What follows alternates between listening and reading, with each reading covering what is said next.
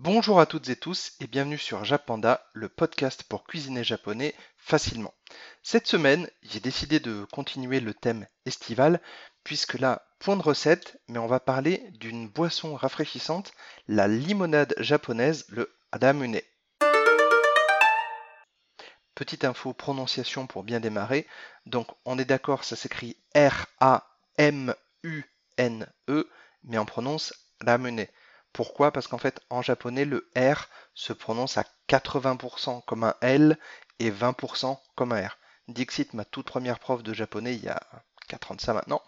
Donc du coup, ça donne forcément ramune, puisque le NE se prononce ne en japonais automatiquement.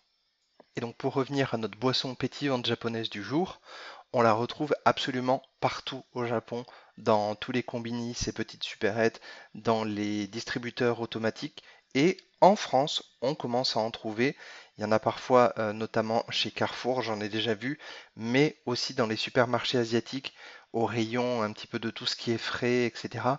Là, normalement, si votre supermarché asiatique du coin est bien achalandé, vous allez pouvoir trouver au moins 3-4 parfums, mais c'est très très loin du nombre de parfums que vous pouvez trouver au Japon. Une autre chose qui caractérise cette boisson, en plus de son taux de sucre qui est quand même relativement élevé, on va pas se mentir puisque c'est une limonade, c'est sa bouteille en verre et la manière de l'ouvrir. En effet, vous trouverez un opercule en plastique, en dessous une bille en verre et un compartiment encore en dessous pour recevoir la bille sans qu'elle tombe au fond de la bouteille. Pour être franc, quand on ne connaît pas le système, c'est assez galère à ouvrir. Mais d'ailleurs, pourquoi est-ce qu'il y a une bille dans une limonade japonaise? C'est très bizarre quand même. En fait, la raison est assez simple. Outre le côté euh, amusant, ludique et original, bille, avec l'action du dioxyde de carbone et de la pression, permet de sceller la bouteille. Et c'est donc pour ça qu'il faut pousser la bille dans le compartiment prévu à cet effet. On va maintenant s'intéresser à l'histoire de cette limonade japonaise. Donc il existe une version assez répandue qui voudrait que le lamuné ait été inventé par un pharmacien écossais à Kobe en 1884. Pour remettre dans le contexte, le Japon sort du Sakoku, donc la politique isolationniste qui a duré près de deux siècles, où le Japon a été quasi fermé à l'Occident à l'exception de quelques ports marchands. Et donc à l'origine, notre boisson gazeuse japonaise était destinée aux expatriés. Autre mise en contexte, l'année suivant sa création, une épidémie de choléra frappe le Japon. Dès lors, les Japonais considèrent qu'elle est plus sûre que l'eau. Cela aura pour effet de populariser progressivement le lamennais dans tout l'archipel. De nos jours, on en trouve sur la quasi-totalité des supermarchés euh, asiatiques d'Occident. Si vous n'avez jamais bu de lamennais, vous vous demandez quel goût ça a. Et eh bien en fait c'est assez simple puisque comme on disait il s'agit d'une limonade, c'est donc sucré et pétillant. Mais ce qu'il faut savoir avant de déguster un lamuné, c'est que les standards de goût japonais en matière de sucré ne sont pas strictement identiques à ceux des occidentaux.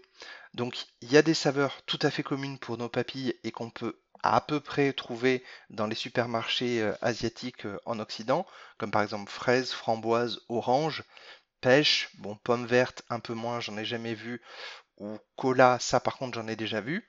Mais alors après, on passe sur une toute autre catégorie, puisque ça, j'en ai strictement jamais vu dans les supermarchés asiatiques.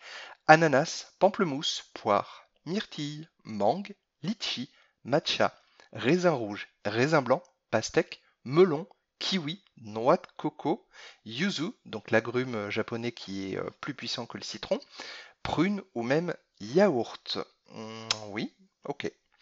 Bien entendu, il peut y avoir des goûts que je n'ai pas listés. Les Japonais sont très forts pour inventer des goûts, mais avec cette liste, ça vous donne déjà une idée. Toujours concernant le côté gustatif, les goûts les plus étranges sont souvent le fruit d'arômes de synthèse, malheureusement.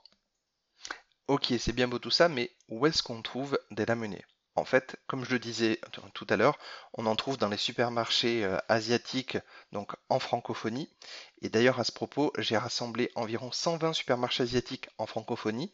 Donc quand je dis francophonie, j'entends France, Belgique, Luxembourg, Suisse, Québec et même les dom-tom qu'on appelle maintenant les DROM. Je vous ai fait un petit fichier Excel et tout ça, c'est trouvable sur le site donc jappanda avec 2p.fr et donc du coup vous abonnez à ma newsletter, donc soit avec le petit pop-up qui arrive au bout de 10 secondes, soit avec le petit formulaire que vous avez à la fin de chacun des articles. Et bien entendu, c'est 100% gratuit, il n'y a aucun problème là-dessus. Après, si vous n'avez pas de supermarché asiatique à proximité, sachez que vous pouvez tout à fait en acheter sur des enseignes euh, de, shopping en ligne comme euh, satsuki.fr, S-A-T-S-U-K-I, et euh, le marché japonais ou encore la boutique du Japon. Donc je précise que j'ai aucun partenariat avec ces trois boutiques-là, mais c'est vraiment les trois sur lesquels j'ai vu un choix relativement intéressant de la monnaie. Ce podcast estival sous une chaleur de plomb est maintenant terminé et moi je vous dis Matakando, à la prochaine